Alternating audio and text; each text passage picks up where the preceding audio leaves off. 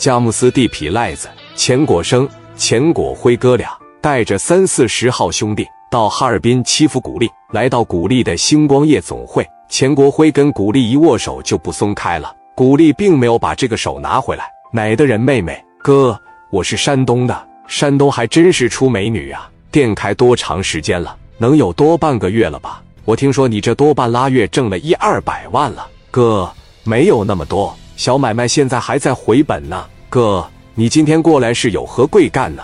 没别的意思，看看你店里面缺不缺看场子的，缺不缺二股东啊？你要是缺的情况下，以后咱这帮老弟，我就让他们从佳木斯过来给你罩着点，有我们哥俩给你罩着，我保证你这个店没人来闹事。哪个小兔崽子过来喝完酒不给钱，那我就砍他，我干完他，我还要在白道上找人收拾他。咱玩的就是这种业务，我明白了，哥，你是过来应聘的啊？应聘？你说的真难听，在佳木斯也好，哈尔滨也好，包括齐齐哈尔也好，得有十多家夜场，都是我们哥俩照的。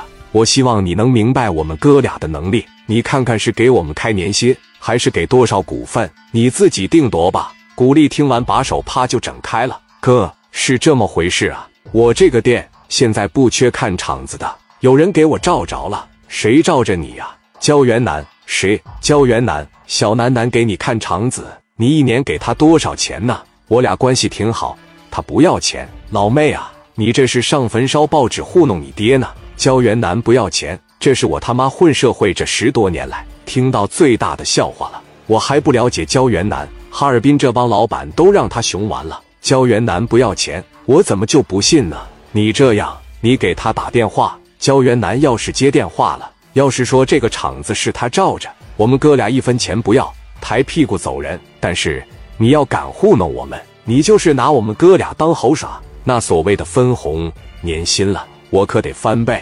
行，你等我一下，我给焦元南打个电话，我等着你呀。咱给节点时间，来兄弟们拿凳子坐这等啊。古力拿着电话就给元南拨过去了。焦元南就忘了告诉古力，什么时候给我打电话都行，六七点钟千万别给我打。这个时间的焦元南正在家吸食白糖放飞灵魂呢，在床上躺着都已经感觉自己飞起来了。别说接电话了，现在你就给他两刀子，他都得说好爽啊。那古力拿着电话就连着打了两三个，焦元南就没有接。这也就是为什么后来李正光烦他，沾染上这个东西，人就会一点点的堕落。没有亲情和友情，连着打了两仨电话没有接电话，这要的照场子的人也太不靠谱了，给古力急的呀，在这直跺脚。钱国辉在一边看着他着急的样子，不由得笑出声来，哈哈哈！我他妈混社会这些年，我还不了解你们这两把刷子，你他妈根本就不认识焦元南。